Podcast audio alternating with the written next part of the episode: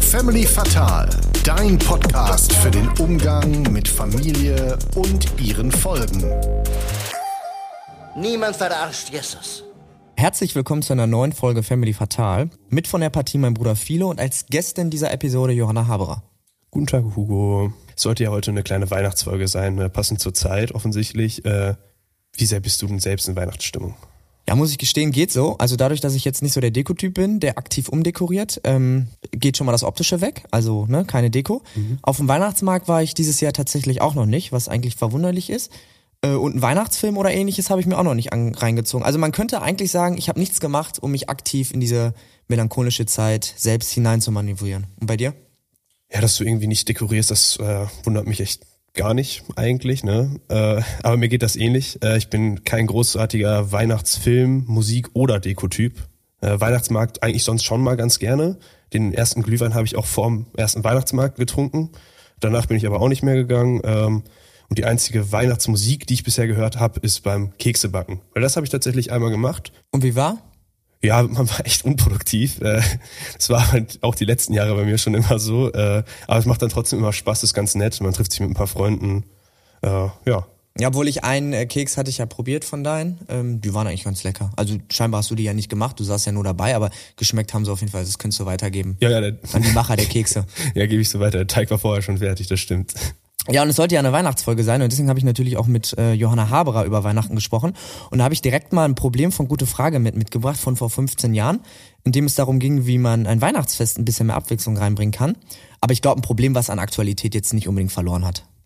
Nee, auf keinen Fall. Und ich finde den Tipp, äh, den sie da aus dem Stegreif direkt parat hatte, auch total hilfreich. Einfach mal ein bisschen kreativ sein und äh, irgendwie was mit in den Abend bringen von sich selbst. Ob das jetzt ein Spielchen ist ne, oder was Geistliches als Geschenk, das fand ich äh, super und äh, man soll sich nicht eben nicht nur beschweren, ne, sondern selbst mal probieren, was zu ändern, wenn man halt ein Problem dem Fest hat. Ehrlich, nicht nur rumnörgeln, sondern ähm, dann selber mal aktiv gucken, wie man dieses Weihnachtsfest dann aktiv äh, umgestalten kann, so dass es vielleicht ein bisschen spannender ist. Aber wer sich da mehr für interessiert, der muss vielleicht nochmal reinhören, was das Problem vor 15 Jahren bei Gute Frage nicht war. Aber ich habe mir generell an vielen Stellen im Podcast gedacht, so feiert eigentlich ein äh, Profi-Weihnachten. Für viele bedeutet ja Weihnachtstage Stress. Und ich würde behaupten, das kann man bei Johanna Haberer sagen, ähm, die hat keinen Stress an Weihnachten. Ja, ich fand, äh, die Johanna macht auf jeden Fall einen sehr souveränen Eindruck. Ähm, ihr habt aber generell ja auch äh, die Weihnachtsfeste voneinander verglichen. Äh, denn, so wie wir ja auch, kommt unsere Gästin ja aus einer Pfarrfamilie. Und da muss ich sagen, ich bin sehr froh, dass wir nicht dieses klassische christliche Weihnachtssingen haben, weil ich bin da echt kein Fan von. Und ich fand auch schön diesen Weihnachtsgottesdienst, der gezwungenermaßen durch die Corona-Zeit entstanden ist, draußen, eine halbe Stunde, auch echt sehr sympathisch. Ja, das wundert mich jetzt, aber normalerweise singst du doch sehr gerne. Ja, aber es ist dann immer nur in der Dusche alleine und äh. Also singst du da wirklich in der Dusche? Nee, Nein, nee, auch nicht. Nee, nee, ich bin also ein bisschen am Tanzen. Aber was hat dir denn am Gottesdienst gefallen?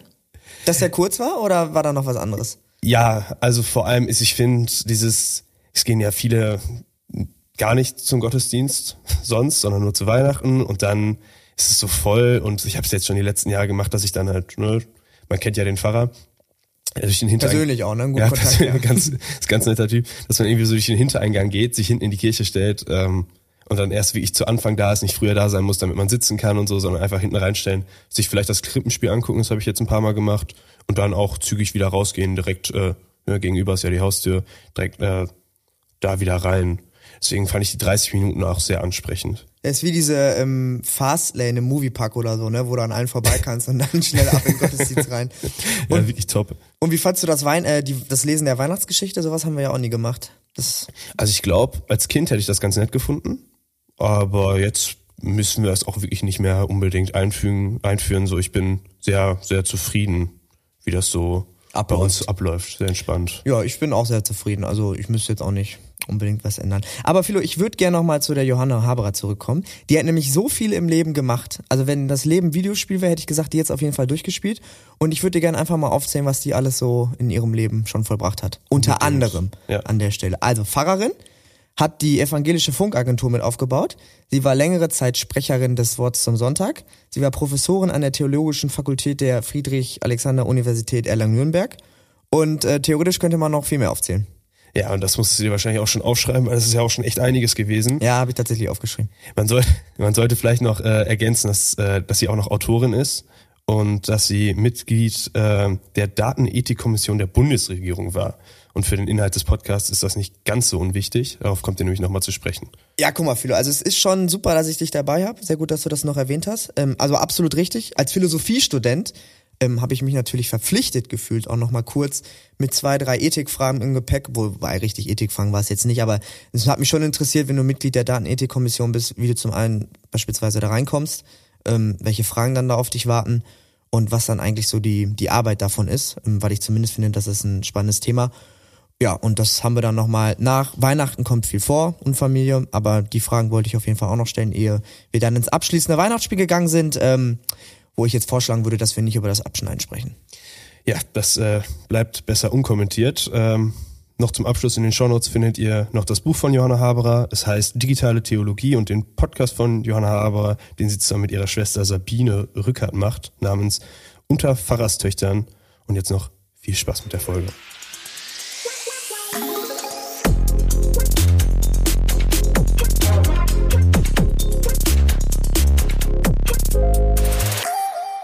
Herzlich willkommen bei Family Fatal und ich freue mich über meinen heutigen Gast, denn heute ist Johanna Haberer da. Hallo Johanna. Hallo. Und ja, der Plan für diese Folge, ich kann Ihnen dir ja mal mitteilen, ist eigentlich, dass wir so eine kleine Weihnachtsfolge machen, denn schließlich befinden wir uns schon im Dezember und Weihnachten steht vor der Tür. Ob wir das dann schlussendlich schaffen und das so eine große Weihnachtsfolge wird, schauen wir mal, weil ich mich natürlich im Vorhinein mit dir beschäftigt habe und sagen muss, wir könnten über sehr, sehr viele Themen sprechen, die ich interessant finde. Aber vielleicht fangen wir einfach mal mit Weihnachten an, weil dann haben wir unseren Auftrag auch schon mal erfüllt. Und dazu habe ich ähm, in der Recherche, das fand ich eigentlich ganz lustig, habe ich im Internet, gute Frage Net kennst du bestimmt, oder? Ja, kenne ich. Hm? Na gut, für alle anderen, die es nicht kennen, das ist ähm, ganz kurz erklärt, das ist einfach so ein Internetforum, was es glaube ich schon seit Ewigkeiten gibt, also also echt echt lange. Und da kann man halt irgendwie Themen reinschreiben, also irgendwelche Fragen und dann äh, gibt es irgendwelche Leute, die antworten. Meistens nicht so gut, aber da habe ich einen Beitrag gefunden, der hieß Wie feiert ihr Weihnachten? Und ähm, ich lese einmal passagenweise vor von Eike 97 ist der und vielleicht können wir dann helfen, dieses Anliegen zu beantworten. Eike schrieb nämlich, ich möchte einfach mal wissen, wie ihr so Weihnachten feiert. Mich ödet nämlich die langweilige Familienfeier echt an. Jedes Jahr aufs Neue der Stress mit den Geschenken und immer das gleiche oberflächliche Gelabere. Ich möchte einfach etwas an diesem Weihnachten ändern. Vielleicht habt ihr Vorschläge, wie man das Weihnachtsfest besinnlicher, schöner und vor allem harmonischer gestalten kann. So, Johanna, haben wir dafür eine Lösung? Vielleicht erstmal vorab, freust du dich denn auf Weihnachten? Ja, ich freue mich total auf Weihnachten. Und ich denke, ähm, das Wichtigste ist, ähm, dass jemand sich Gedanken macht und damit aber auch den Stress schon anfängt. Also wie kann ich es harmonischer gestalten? Da ist schon allein in der Frage, ist der ganze Stress schon da, den man sich macht. Also ähm, die Eike 27, ja, ähm, hat. Ja, Eike, ich weiß nicht, 79, vielleicht Junge, weiß man nicht. Ja, also Eike 79 auf jeden Fall. Das Anliegen verstehe ich, dass äh, sie oder er sagt, ähm, ich fühle mich da nicht wohl, es ist mir zu oberflächlich. Das eine. Und das andere ist aber, ähm, ich, ich stelle mir vor, ich muss was anders machen. Und das ist, glaube ich, schon mal ein Thema, das man an Weihnachten mal zu, sich überlegen muss und sich klar machen muss, dass mit diesem Weihnachtsfest so viel mit Muss verbunden ist, dass man, glaube ich, mal den Stift nehmen muss und alle Muss, äh, die man wegstreichen sollte, also wegstreichen. Also muss es immer das gleiche Essen geben oder muss man tatsächlich Geschenke, ähm, ähm, Geschenke verschenken und müssen diese Geschenke eingepackt sein oder müssen sie nicht eingepackt sein oder wie auch immer. Es gibt in jeder Familie so Traditionen äh, auf denen dann irgendwie so eine Anspruchshaltung steckt. Und ähm, da würde ich Eike 79 gerne äh, empfehlen, dass dieses ganze Weihnachten ähm, einfach mal geschehen darf. Das wäre doch schön. Und das andere, was man dann noch dazu sagen kann, äh, ist, wenn Eike sich was anderes vorstellt, dann soll Eike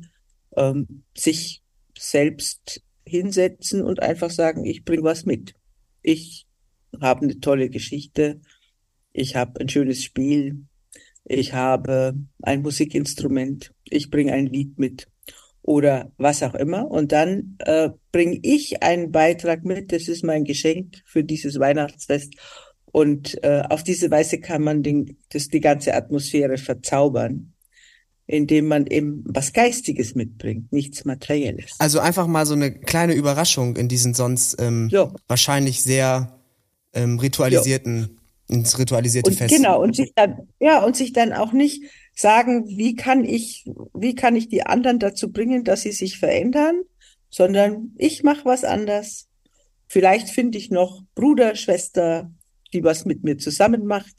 Und auf diese Weise verändern wir grundsätzlich die Stimmung, indem wir etwas anders machen, indem wir äh, eben nach dem Essen sagen, so, wir haben was dabei. Also ich finde, das ist eine, eine sehr, sehr coole Idee. Ich habe schon selbst überlegt, ob ich sowas auch mal machen muss. Ich muss ähm, fairerweise sagen, der Beitrag von Ike 79, der kam von vor 15 Jahren, aber ich bin mir sicher, dass viele da draußen dieses Problem haben. Und deswegen ähm, hast du die Frage, finde ich, großartig beantwortet. Wie ist das denn bei dir? Bist du vor Weihnachten auch gestresst? Oder also nach der Schilderung, die du mir gerade gegeben hast, habe ich das Gefühl, du blickst Weihnachten aber ziemlich entspannt entgegen. Nee, ich freue mich einfach. Also ich denke, heute Nachmittag werde ich mal gehen und Weihnachtsbäume angucken, weil ich eine ziemlich hohe Wohnung habe und wir in einer Wohngemeinschaft wohnen und alle zu mir zum Essen kommen am Weihnachtsabend.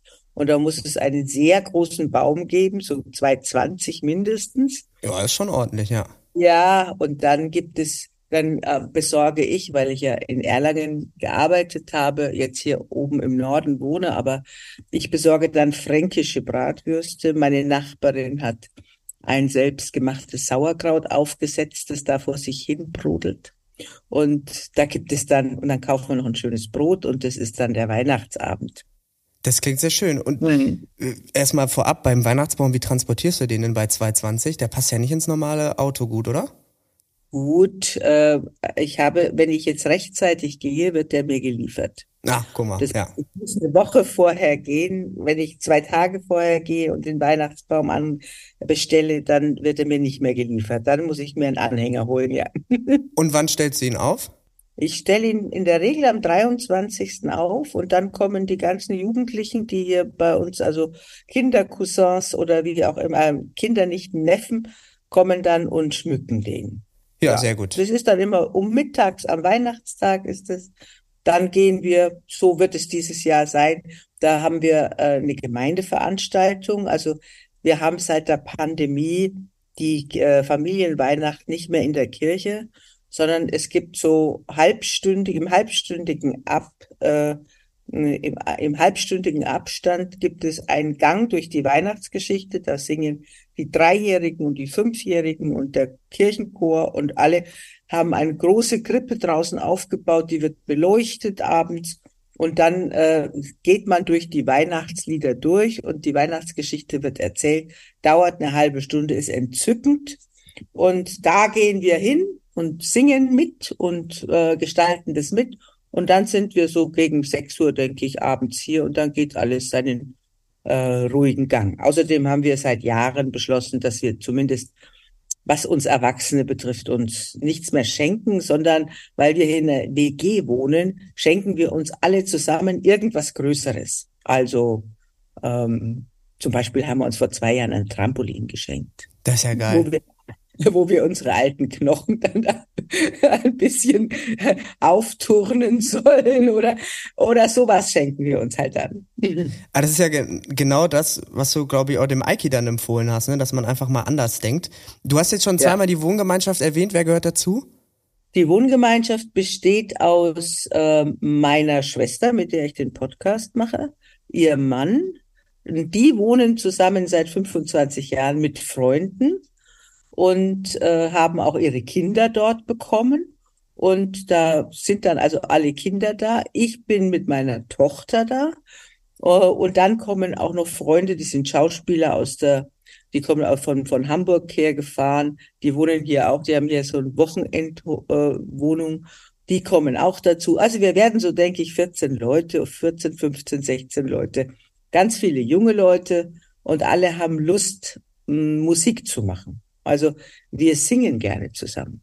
Also ihr seid dann, also Esstisch wird dann für 14 Leute ungefähr gedeckt und alles in einem Haus oder heißt Wohngemeinschaft mehrere Wohnungen oder so? Oder ist das wirklich komplett ein Haus? Wir, wir sind, also wir sind so wie, wie äh, Bullabü, wir wohnen am See und es sind drei Häuser.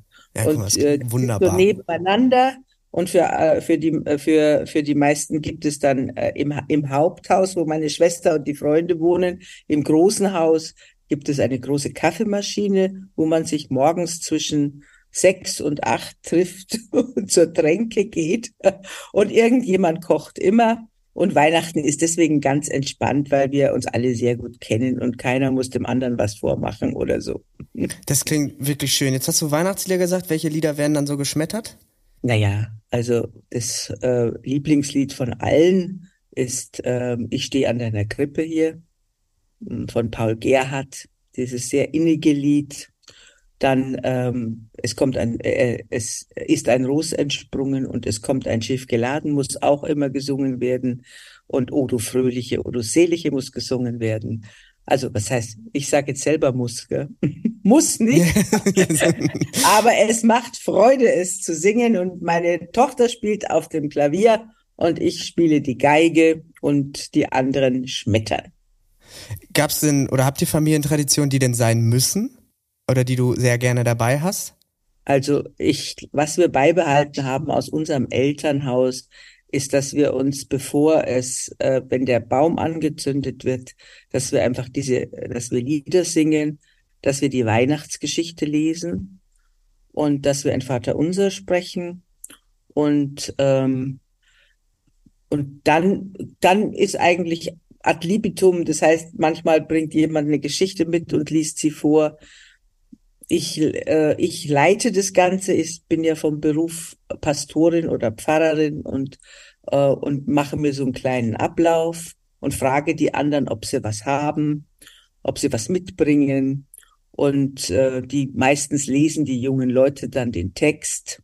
Also so, so ist es ausgemacht. Aber das ist, das ist, denke ich, so kann man sagen, die Lieder und die Weihnachtsgeschichte, die stehen doch im Zentrum. Würde, glaube ich, da würde wirklich was fehlen, wenn plötzlich wir alle reinkämen und uns an den, an die Bratwürste machen würden. Ja, es ist ja auch ein, guter Rahmen, also Mhm. der dann ne, das Weihnachtsfest so ein bisschen bestimmt. Also man kann darin ja immer noch entscheiden, welche Lieder und so dann gesungen werden. Mhm. Aber wenn so ein grober Rahmen steht, das gibt ja auch Orientierung. Deswegen ist das ja auch ganz, Genau, und ganz dann- praktisch so. Und dann machen wir doch nachts, machen wir entweder noch einen Shampoos oder wir machen einen Glühwein und dann sitzen wir zusammen und dann manchmal denke ich mir eine Frage aus. Also sage ich, was war dein schönster Moment im letzten Jahr? Oder so. Dann sammeln wir schönste Momente. Das ist also sehr, sehr cool. Jetzt im Vergleich vielleicht zu früher, wie hat sich das Weihnachten feiern dann verändert? Weil dein Vater war ja, glaube ich, auch Pastor, ne? Ja, also mein Vater war, war äh, insofern nicht, äh, nicht ein klassischer Pastor, als er kein Gemeindepfarrer war, sondern ein diakonisches Unternehmen gegründet hat. Das heißt, er musste nicht an Weihnachten um 6 Uhr, um 8 Uhr, um 11 Uhr äh, in die Kirche und dort predigen und dazwischen quetschte man ein bisschen Weihnachtsstimmung. Das ist ja in vielen Pastorenfamilien, das musst du dann erzählen äh, wahrscheinlich anders, wenn man in der Gemeindepfarrer ist. Das war bei uns nicht. Aber es war Hochstress, weil unser Vater einen schwarzen Anzug anhatte und alles musste total perfekt sein und die Kinder mussten ruhig sein und ähm, er, er war immer hoch angespannt. Das haben wir alle alle nachfolgenden Generationen haben versucht, das zu vermeiden, dass jeder irgendwie, der Mucks macht, angeschrien wird oder das musst du jetzt aber so machen und Weihnachten muss so verlaufen. Also da haben wir in der Tat ähm, nicht so gute Erfahrungen gemacht, wobei das, was wir jetzt tatsächlich auch als Kern feiern, nur ohne Stress, eigentlich dasselbe ist. Weihnachtsgeschichte, Lieder, Klavier, Geige und so. Aber wir machen es jetzt aus Spaß und nicht, weil äh, ein bedrohlicher Vater dasteht und sagt, das muss jetzt sein. Also sind die Dinge eigentlich gleich geblieben, nur dass es früher dann wahrscheinlich sein musste. Ja. Und wenn es nicht geklappt hat, war die Stimmung dann eine andere, als wenn es ja, heute nicht genau. klappt, ne? Wenn es nicht geklappt, das hast du, Uwe, das hast du genau gesehen.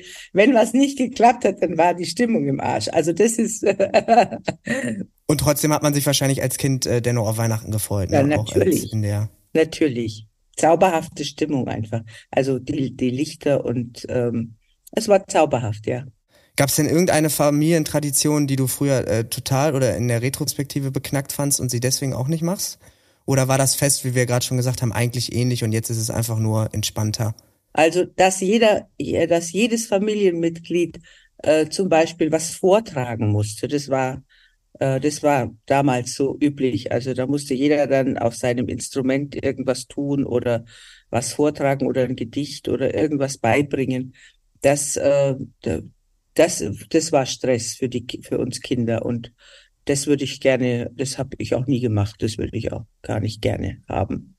Aber nee, ich finde dein Weihnachten klingt mega. Also ich würde sofort vorbeikommen eigentlich ja. so von der Aufmachung. Ja, wir haben auch immer gerne Freunde, die also meine Tochter wohnt in Berlin, da gibt es ja sehr viele Leute, die gar nicht mehr wissen, wie man Weihnachten feiert. Da haben wir dann schon auch die eine oder andere Gästin, die dann sich gerne dazusetzt und sagt, okay, also da mache ich gerne mit. Ja, weil was ich auch so so geil fand, ich, ich hoffe, dass ich das richtig verstanden ja. hatte, dass euer euer Gottesdienst, der ist glaube ich draußen, ne? Mhm. Also der und geht nur circa ja, der von der Gemeinde in Trittau. Hm? Ja. Und der geht nur 30 Minuten. Und ich finde gerade am Weihnachten, also die Kirche ist ja mittlerweile, ja genau, deswegen Daumen hoch. Die Kirche ist ja mittlerweile ähm, sehr, sehr leer geworden. Nur an Weihnachten und Ostern ist sie auf einmal rappelvoll. Und ähm, dann tummelt sich das natürlich auch immer da und dann hast du wenig Platz zum Sitzen und so. Und wenn das einfach draußen ist, dann gehst du, also stell ich es mir vor, gehst entspannt hin, hörst dir die halbe Stunde an. Gut, vielleicht ist ein bisschen frisch, aber halbe Stunde ist auch nicht so lang und dann gehst du eben wieder zurück. Das finde ich sehr sympathisch. Muss ich meinem äh, Papa vielleicht auch mal vorschlagen. Ja, wir haben so ein Bühnengestell. Inzwischen sind wir schon ganz fit in diesen Sachen. Wir haben so eine Bühne aufgebaut, da können die Leute, älteren Leute sitzen, die anderen stehen und ähm, und dann, äh, genau, und dann gibt's einen Einlass und da kriegen wir doch immer ganz entspannt 450 Leute durch. Hm? Ja.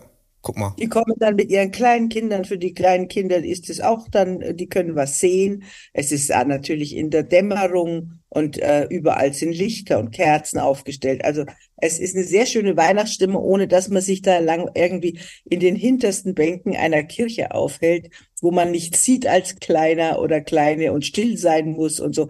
Das ist da ganz anders. Es ist draußen im Schatten der Kirche und äh, da gibt's äh, noch einen projizierten fetten Weihnachtsstern auf die Kirchenmauer. Smart gelöst. Wie lange macht ihr das schon so? Das machen wir eben, das war jetzt aus der Not geboren. Das machen wir seit Also 20, seit Corona hast du gesagt, ne? Ja. Genau, 2021 so. Ja, ja, sehr gut. Und scheint ja gut zu laufen, deswegen wird's weitergemacht. Ja. Manchmal entstehen eben aus der Not auch tolle Ideen. Ja. Ich habe auch noch eine, ähm, eine Studio gefunden bezüglich Weihnachtsgeschenke, weil ich eigentlich konnte ich das nicht fassen, weil ich das so komisch fand. Also der Artikel ist von deutschland.de und die Studie von Ernst Young und da haben die gesagt, also es ist aus diesem Jahr der Artikel, 44 Prozent verschenken Gutscheine. Wie stehst du zu Gutscheinen verschenken? Oh nee, ich mach das nicht. Also ich glaube, ich habe einmal einen jetzt verschenkt. Also ich, normalerweise mache ich das nicht, aber ich kann es mir gut erklären. Ja, also warum? Also ich denke, auch da ist diese, Ans diese Anspruchshaltung und dieses Muss. Und dass die Leute sehr viel, also ich habe zum Beispiel als Kind, Jugendliche oder wie auch immer nie darüber nachgedacht, was ich jetzt Besonderes an Weihnachten geschenkt kriegen muss. Das war einfach, man hat sich was gewünscht, okay, und wenn man, wenn man dann ähm, ich habe mir immer Gesamtwerke gewünscht, dann also so ab 12, 13. Ich habe den ganzen Brecht gekriegt und den ganzen Dostoevsky und so, die ich dann versucht habe zu lesen, aber mit, mit ähm, sagen wir mal, mit begrenztem Erfolg. aber, aber so schwierige Kosten, ne? habe ich immer noch. Aber tatsächlich, dass man sich was wünscht und dann, wenn man nicht genau dieses Produkt von dieser Firma dann ist man sauer, dann ist das Weihnachtsgeschenk schon wieder kaputt. Wenn die Mutter nicht verstanden hat, dass es genau dieses Videospiel sein muss oder wie auch immer. Äh, das heißt, dass die, diese, ähm, diese, diese Vorstellungen, die man sich selber davon macht, was man für ein Geschenk haben will, total individualisiert sind und dass man, dass dann sich die Verwandten, Tanten, äh, Reichen oder Armen, wie auch immer, Tanten und Verwandten, sich nicht trauen, irgendwas aus ihrer eigenen Fantasie zu schenken, sondern da machen dann die äh, Kinder und Jugendliche eine Liste mit genauen Produktangaben. die du dann irgendwie im Internet bestellst oder du gibst ihm gleich einen Gutschein, dann kann er sich das selber bestellen. Weil du Sorge hast, dass du dann auch, auch wenn du einen halben Millimeter daneben liegst, ist schon das Fest erledigt. Also insofern glaube ich, ist, dass die Erwartungshaltungen sich sehr differenziert und individualisiert haben und dass man sich deswegen den Mut, dem anderen was zu schenken, ähm, was einem selbst einfällt, der Mut ist schon etwas reduziert. So erkläre ich mir das. Ich glaube, das ist eine, eine sehr gute Begründung. Wobei ich mir dann persönlich wünschen würde, also vielleicht bin ich dann zu unromantisch fürs Fest, aber dann würde ich, glaube ich, einfach nochmal konkret nachfragen, was sich gewünscht wird. Und entweder versuche ich das dann zu besorgen oder ich denke mir dann immer, also beim Gutschein zumindest, also ich finde es gar nicht schlimm, wenn ich selbst einen Gutschein kriegen würde, aber ich persönlich schenke dann, glaube ich, lieber einfach, das ist dann wie noch unromantischer, aber dann würde ich, glaube ich, lieber das Geld schenken. Hm. Ja, als dann den Gutschein. Ja, das machen auch viele Leute so. Die verschenken auch einfach Umschläge mit Geld und sagen, kauf dir, was dir wirklich gefällt. Aber das ist, spricht auf der einen Seite dafür, dass wir eine individualisierte äh, Gesellschaft sind. Es spricht auch dafür, dass wir sehr wohlhabend sind, eigentlich im Durchschnitt. Ja. Dass wir, also so, dass, also früher hat man sich halt gefreut, wenn man ein paar Strümpfe bekommen hat, die warm waren. Also das, selbst an diese Zeit kann ich mich noch erinnern. So Mitte der 50er Jahre geboren. Da, wenn man da, oder, oder man hat, wow, man hat Seidenstrümpfe bekommen mit zwölf Jahren oder 13. Also das war dann schon ein ganz tolles Geschenk oder ein Petticoat oder sowas, ja.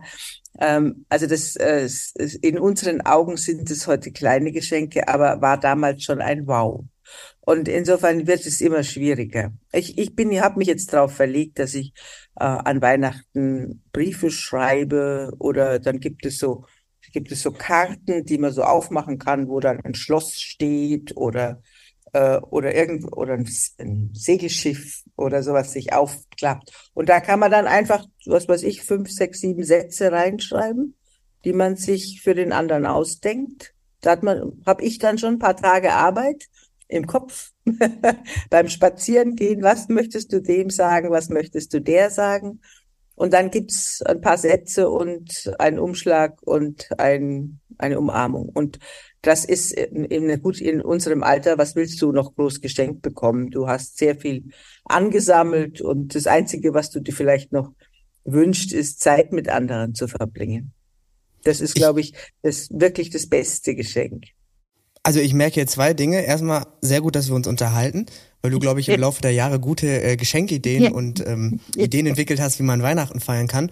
Und bei dem anderen, ich, ich gebe dir absolut recht, also auch immer, wenn ich mir jetzt überlege, was man sich überhaupt noch wünschen kann, merkt man eben, dass das alles nur Dinge sind, die nice to have sind, also cool, wenn ich es bekomme, aber dass sie überhaupt nicht elementar sind. Und mir fällt es teilweise auch dann schon schwer, sich Dinge zu wünschen, weil einem dadurch ja immer wieder bewusst wird, ja, ich wünsche mir jetzt was, aber brauchen, also wirklich brauchen tue ich es nicht. Und wie, genau, und wie hoch ist sozusagen der Standard der Freude? Währenddessen, äh, äh, wogegen, wogegen müsste man sagen, äh, vielleicht dann äh, eine Freundin um die Ecke kommt und sagt, ähm, ich habe ein ganz tolles Ziel für eine Fahrradtour und ähm, das verrate ich dir nicht, wo das ist, aber ich würde gerne mit dir einen Tag aussuchen im nächsten Jahr, wo wir diese Fahrradtour machen. Und das ist meine Einladung und meine Zeit mit dir. So. Und ähm, das finde ich ist ein schönes Geschenk.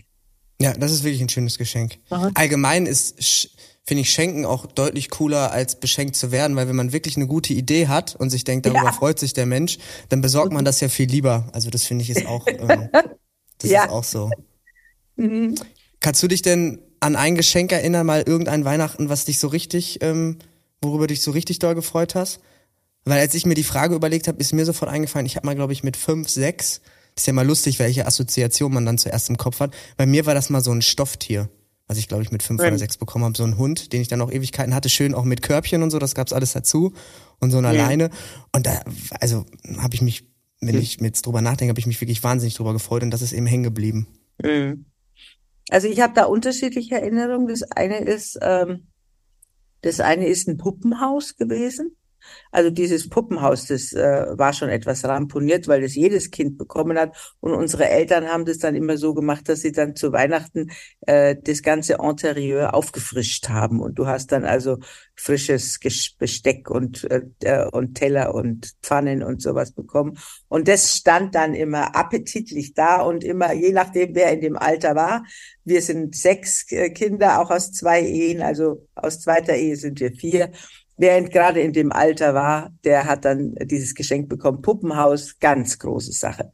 Und äh, später dann weiß ich, dass an einem Weihnachten unser Vater jedem, jeder seiner Töchter eine goldene Kette geschenkt hat. Und zwar eine ähm, mit so ganz runden Kugeln. Ganz einfach, ich glaube sehr wertvoll, keine Ahnung, aber ganz runden Kugeln und hat jeder seiner Töchter eine solche Kette um den Hals gelegt. Das war auch eindrucksvoll. Das war ein richtig wertvolles Geschenk. Ich habe sie bis heute. Das ist die einzige Kette, die ich trage. Mhm. Die einzige? Wirklich? Ja. Und mit wie vielen Jahren hast du die bekommen? Ja, vielleicht mit 17. Mhm. Boah. Dann die Nicht Kette die einzige, die ich habe. Nicht die einzige, die ja, ich okay, habe. aber die einzige, die du trägst. Ja, es sind im Verlauf meines Lebens mir schon Menschen begegnet, die mir ab und zu Ketten geschenkt haben. Aber, aber die einzige, die ich wirklich über all die Jahre getragen habe. Ja. Ja, dann hat sie sich aber wirklich auch gut gehalten, ne? Also dann ist sie, ja. also nicht nur vom äh, individuellen Wert, sondern auch vom materiellen ja. Wert wahrscheinlich ein bisschen höher gewesen. Genau. Und jetzt mal das Pardon, gab es auch mal irgendein Geschenk, was du ausgepackt hast, wo du dir gedacht hast, uff, hätte ich lieber nicht bekommen oder verfehlt? Geschmackstechnisch? Nein, also das, wie gesagt, es ist nicht keine Haltung gewesen.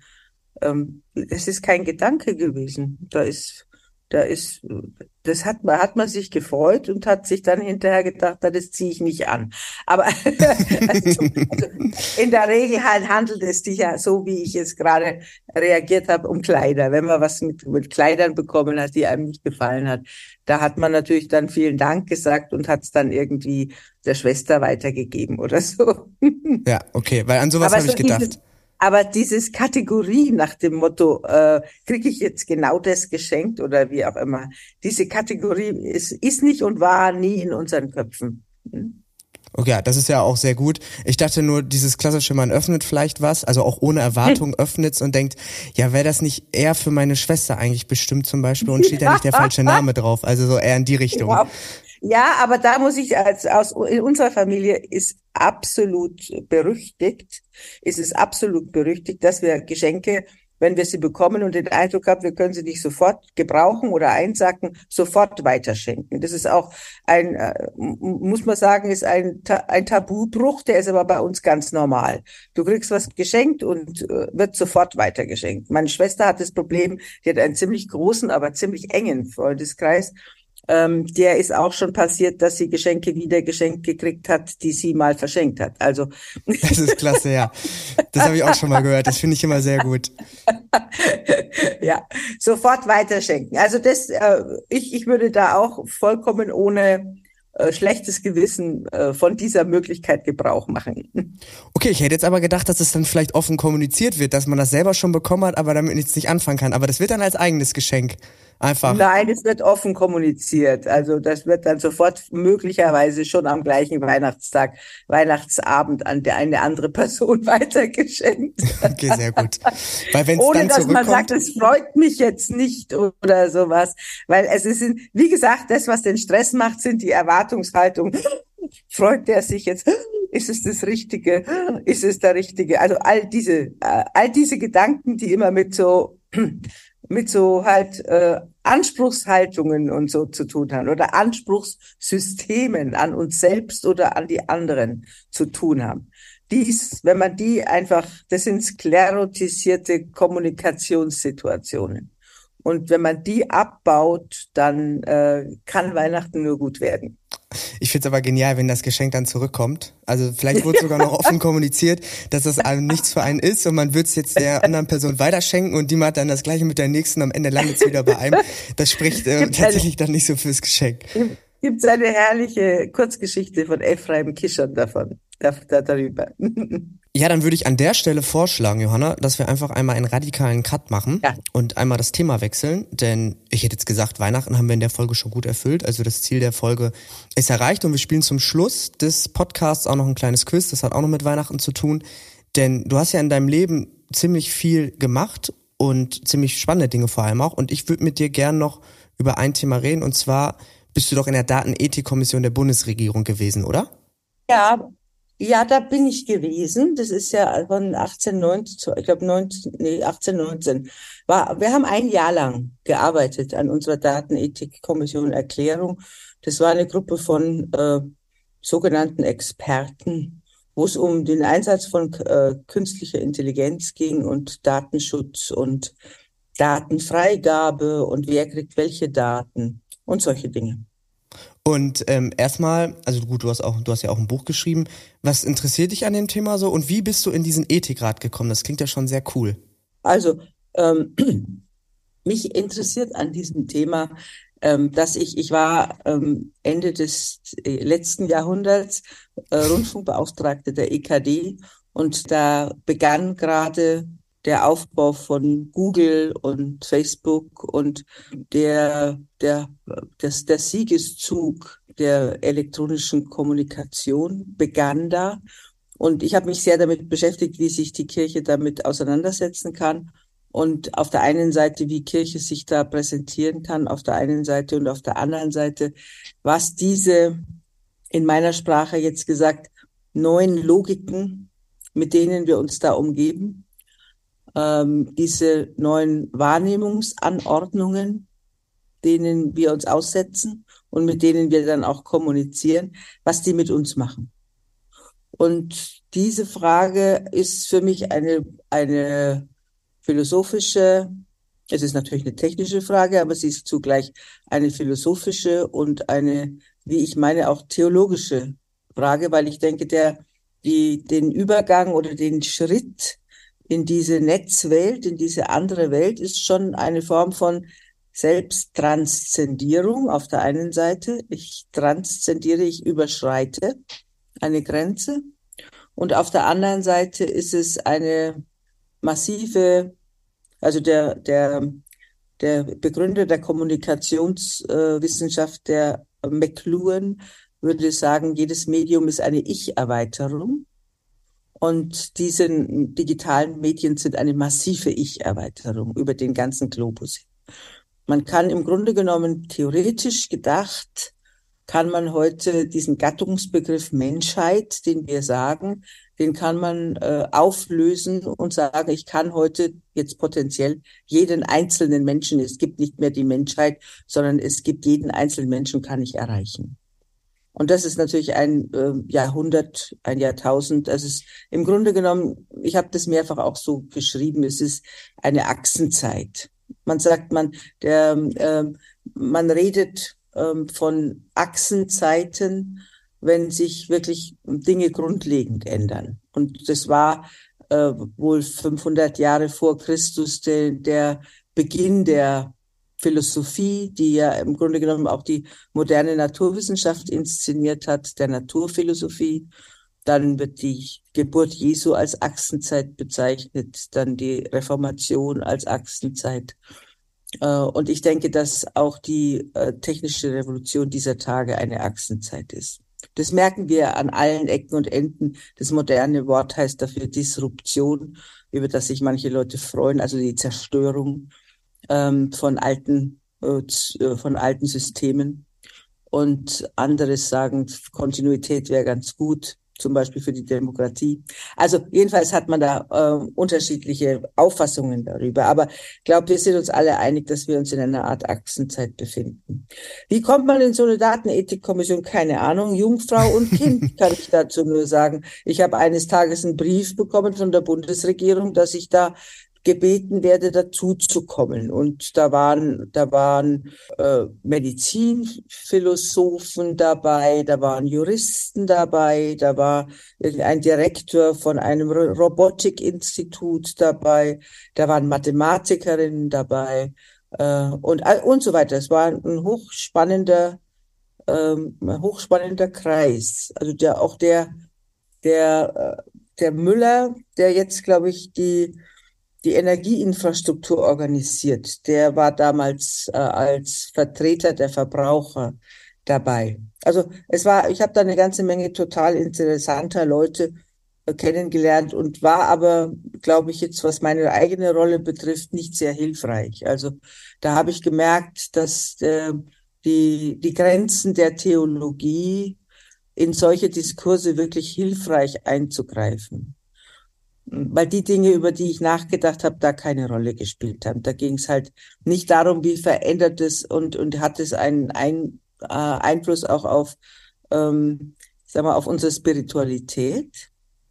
Wenn ich mich den ganzen, die ganze Zeit mit 0-1-Logiken auseinandersetze äh, und nicht mit den Ambivalenzen, die eigentlich ein Mensch, einen Menschen ausmachen.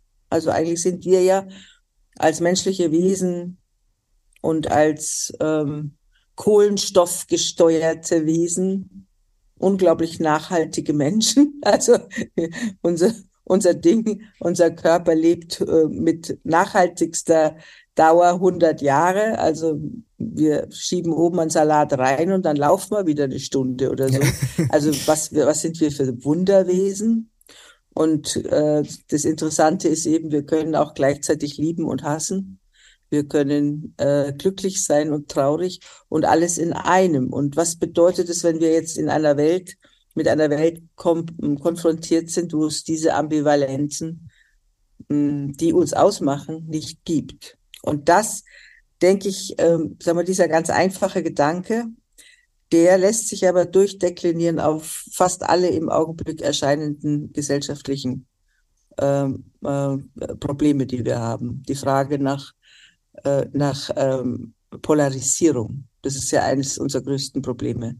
Das hat, glaube ich, auch mit der Logik des Netzes zu tun und der Kürze, mit der man sich ausdrücken muss und der Schwierigkeit äh, auszudrücken, wenn man gleichzeitig so und so ist. Während man, wenn man früher äh, Briefe geschrieben hat, hat man Seiten voll geschrieben und hat geschrieben, wie, wie man schwankt und wie man äh, nicht genau weiß, in welche Richtung man will und so. Das, was uns Menschen einfach ausmacht. Jedenfalls glaube ich, dass das, äh, dass diese Art von von uns umgebender Weltwahrnehmung, wenn wir davon ausgehen, dass viele Leute acht, acht Stunden, neun Stunden, Kinder vier Stunden sich mit diesem mit dieser Art von Technologie beschäftigen, dass das Auswirkungen auf uns hat.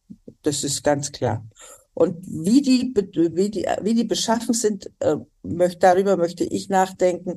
Aber über diese Dimension wollte man in der Datenethikkommission so nicht. Man hat nur über die politischen Dimensionen nachgedacht. Ich habe wahnsinnig viel gelernt, aber ob ich viel beigetragen habe, weiß ich nicht. ja, es ging ja im Kern wahrscheinlich dann um Richtlinien und so und wie geht man mit Daten und ja, so um, ne? Genau. Weil du hattest, ähm, deswegen bin ich überhaupt erst darauf gestoßen. Ich habe ein Interview von dir gefunden, da fand ich, dass du einen sehr interessanten Gedanken hattest, der mich dann irgendwie auch so ein bisschen zum Nachdenken gebracht hat.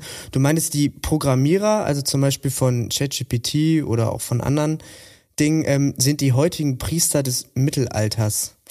Kannst du einmal sagen, was ja. du damit meintest für die ZuhörerInnen? ja, naja, äh, wenn man sich einen äh, vorreformatorischen Gottesdienst vorgestellt hat, dann war, äh, dann war Kirche so organisiert, dass die Menschen dahin kamen. Das, äh, ihr Leben war von der Wiege bis zur Bahre durch diese Institution navigiert, würden wir heute sagen von der Taufe bis zur Beerdigung immer und die, und die Kirche spielte da einfach eine ganz große Rolle und die Erreichung des Heils und dass man vor Gott gut aussah und so. Äh, und in der Kirche selber wurde dann Lateinisch gesprochen, das heißt, die Leute verstanden es nicht und die Priester zelebrierten dann ihre ihr Abendmahl, ihre Eucharistie mit dem Rücken zu den Menschen, so dass die ähm, sodass das berühmte Wort Hokuspokus, das wir heute für Zauberei verwenden, äh, im Grunde genommen das verballhornte Hoc est Corpus ist. Also äh, das ist der Leib in der Abendmahlsliturgie, in der Eucharistieliturgie. Also Zauberei. Es war äh, etwas, was man nicht verstand. Es war Magie, es war Zauberei, was da stattfand. Und man hat nicht begriffen äh, die einzelnen Logiken äh, mit dem eigenen Verstand, was da abgelaufen ist. Und im Grunde genommen ist das, ähm, äh, geht es mir, ich will jetzt mal persönlich reden, mit dem, was mir im Netz widerfährt, auch so. Ich werde von Logiken und von Interessen geleitet, die ich selbst nicht durchschaue. Es werden sozusagen im Hintergrund aller meiner Aktionen Daten abgerufen, von denen ich nicht weiß, welche. Ich werde irgendwo hin navigiert, mir werden Dinge angeboten, die, nachdem ich profiled bin von Algorithmen, dann angeblich auf mich passen. Also ich kriege jetzt zurzeit immer Sterbeversicherungen und ähm, und Treppenlifter angeboten. Also so gut kennen Sie mich jetzt dann auch wieder nicht. Also jedenfalls, aber ich werde äh, von einer anderen Macht durchs Leben navigiert und ich durchschaue deren Interessen und deren Absichten und deren Auswirkungen auf mein Leben letztlich nicht. Und das ist der Vergleich, den ich da angestellt habe. Und, äh, und die Aufforderung ist ja dann, dass wir ähm, erstens die Firmen zwingen müssen, das passiert ja in der Europäischen Kommission jetzt schon zunehmend, äh, uns offen zu legen, nach welchen Regeln sie funktionieren. Und äh, wir uns selber vor allem kundig machen müssen, äh, wie wir, äh, wie wir da in einer angemessenen, unsere Privatsphäre schützenden, aber auch einfach verständigen Weise kommunizieren. Das ist ein Bildungsziel. Ich bin jetzt froh, dass ich verrentet bin oder in Pension bin, weil ich habe das angefangen seit 15 Jahren, denke ich drüber nach mit einigen mit mit Veröffentlichungen und Aufsätzen und Vorträgen. Aber ich denke, es ist die Sache der nächsten Generationen, sich darum zu kümmern. Also geht es eigentlich vor allem auch darum, irgendwie Transparenz zu schaffen, ne? dass man eben ja. nicht den Priester da vorne hat, sondern dass man eben selber auch ja. versteht, wer hat meine Daten und wie werden die abgerufen zum Beispiel. Ja, ne? ja. Also äh, im Vergleich zu bleiben, eine Art von Reformation brauchen wir. Ja. Alles klar, dann würde ich sagen, wir machen an der Stelle einen kleinen Cut. Ich habe zwar noch ganz viel hier stehen, zum Beispiel auch fand ich deine, die hattest du im Buch, äh, deine zehn Gebote für die digitale Welt. Ähm, die fand ich zum Beispiel auch mega. Aber wer da jetzt Bock drauf hat, der soll sich eben das Buch kaufen. Ähm, wir verlinken ja. das mal in den Show Notes. Ähm, wenn du magst, zum Schluss des Podcasts könnten wir jetzt noch ein kleines Quiz spielen. Ja, wie gesagt, ich bin ganz schlecht im Quiz. Aber wir gucken mal. Also ich habe hier von der Redaktion ähm, zwei Fragen. Also auf einem Zettel steht Fragen, auf einem steht Antwort. Ähm, der Lukas ist gerade so lieb und reicht mir das mal an. Ich danke dir, Lukas. Ähm, ich glaube, so wurde ich instruiert. Du machst aber auch. Wir machen das gemeinsam und das machen wir im Wettbewerb oder wie? Nein, nein, wir beide spielen zusammen. Okay. Ähm, Wäre schön, wenn der Lukas jetzt auch mitspielen würde, der hat aber kein Mikro. Deswegen ist der jetzt außen vor. Der soll sich um Ton kümmern. ähm, ja, und mir, ich wurde so instruiert, dass wir das jetzt zusammen spielen. Mhm. Soll ein Weihnachtsquiz sein, weil bald Weihnachten ist. In Dänemark, wer oder was sind Nisse? Koboldartige Wichtel, hirschförmiges Buttergebäck oder geflochtene Herzen, was Nisser sind. Das sollen wir beide jetzt zusammen, also kann ich schon mal sagen, ich habe keine Ahnung. Wir beide müssen jetzt aber überlegen, ob das kobelartige Wichtel, hirschförmiges Buttergebäck oder geflochtene Herzen sind. Nisse. Hast du nie? Nissa, also N-I-S-S-E-R. Also, ich finde, hirschförmiges Buttergebäck kann ich, ich mir jetzt schlecht vorstellen. Obwohl, nee, und geflochten, was hältst du von geflochtenen Herzen? Ja, Oder ich wäre auch bei geflochtenen Herzen. Ich kann das natürlich jetzt schnell googeln, aber. das wäre ja, also fände ich auch geil, weil dann würden wir jede Frage richtig haben, aber ähm, ja, also. Ich würde mal drei, also ich würde auf drei. Äh, ähm, ja, der Wichtel ist auch raus. Ein, aber ehrlich gesagt, ich würde jetzt drei machen. Gut, dann ähm, nimm, nimm wir drei und ich guck mal, ob, ähm, ob das stimmt. Ich wusste, es geht ganz schlecht aus. So. Die Weihnachtswichtel finden sich als Figuren und Schmuck in jeder Wohnung und sorgen für Glück oder okay. Unglück im Haus. Insbesondere okay, auf dem. Land gibt es noch immer mehr den Brauch, eine große Schüssel Milchreis auf dem Dachboden zu stellen. Mit ihrem Lieblingsessen versucht man die Nissa wohlwollend zu stimmen, damit sie das restliche Jahr nicht zur und hier bricht der Text ab. Aber wir wissen, äh, wir lagen falsch. Wir lagen Schade. falsch. Oh Gott. Aber Gott sei Dank sind wir es. Äh, bin ich nicht alleine. Gut. Aber Johanna, ich habe hier noch zwei Fragen. Vielleicht schaffen wir es ja. Was ist ein Julbock? Ein starkes, malzartiges Bier, eine Weihnachtsziege, ein brauner, lederbezogener Hocker, Schemmel vor dem Kamin. Ein Julbock. Eins. Weißt du's? Nein. Also du wärst beim malzigen Bier? Mhm. Ja, ich würde es theoretisch auch mal trinken wollen. Sollen wir eins nehmen? Mhm. Ja. Nee, ist falsch. Ist zwei? Ist falsch, ja. Julbock kann mit Weihnachtsbock oder Weihnachtsziege übersetzt werden. Die Weihnachtsziege war in Schweden eine Art Vorgänger für den Weihnachtsmann. Heute wird der Julbock aus Stroh bei vielen Schweden als Weihnachtsdeko oder Schmuck für den Weihnachtsbaum genutzt. Das läuft ja Also ich mega. muss ehrlich sagen, meine Nor nordische Kultur, Kulturkenntnis ist mega minimal. Ja, wie du merkst, meine auch. Das ist. Aber wir versuchen es noch einmal. Eine Frage habe ich noch. Welchen Vogel meinte Shakespeare, als er im Hamlet schrieb, wann immer sich die Jahreszeit nur naht, dass man des Heilands Erdankunft feiert, singt dieser Morgenvogel alle Nacht. Jetzt hoffe ich schon auf dich. Lerche, Nachtigall oder Hahn? Also, Die Lerche. ja? Weißt du's? Ich guck mal. Ja? Wir nehmen Lerche, ich habe eh keine Ahnung. Nein, Nein, das ist der Hahn. das ist Warum Scheiße. Aber die Lerche spielt doch, ich glaube, das ist bei Romeo und Julia spielt die eine Rolle. Aber ich bin so blöd, ich verstehe nicht mal die Anspielung hier von der Redaktion. Es ist der Hahn. Warum muss bei einem Pfarrers, bei einer Pfarrerstochter und einem Pfarrerssohn ja wohl nicht erwähnt werden? Ihr wisst schon, Petrus, Hahn und so weiter. Ah, das wirst du wissen. Naja, das verstehe ich schon. Ja? Das verstehe ich schon. Der Hahn, der Hahn ist, äh, der kräht, wenn bei der Verleugnung und der auf allen Kirchen ist und warnt davor, dass man sein Christsein irgendwie verleugnet. Ja. Ach so. Okay, haben wir die volle, haben wir die äh, volle, die volle Desaster geliefert? Wunderbar. Ja, aber ich hätte gesagt, da du das ja gerade zum Schluss mit dem Ham noch gut erklärt hast, machen wir hier einfach einen Cut, weil dann haben wir noch mal mit einem Fakt geendet. Dann sieht's doch nicht so blöd aus. Ja. Ja, gut. Okay. So machen wir es, Hugo. Ja, Johanna, Und- dann vielen Dank, dass du ähm, da warst, Teil des Podcasts. Ähm, hat mir großen Ja. Spaß gemacht und ich glaube, wir konnten dem einen oder anderen Zuhörerin, unter anderem Aiki79, gut, hat vor 15 Jahren diesen Post geschrieben, aber vielleicht waren die letzten 15 Jahren Weihnachten auch kacke mit der Familie. Dann hat's jetzt ein paar Anregungen, ähm, wie man es noch besser machen kann. Okay, hat mir auch Spaß gemacht, Hugo. Hab's gut und frohe Weihnachten dir und euch. Dir auch. Tschüss. Ciao. Family Fatal ist eine Produktion der Beck Design GmbH für Kirche in 1 Live.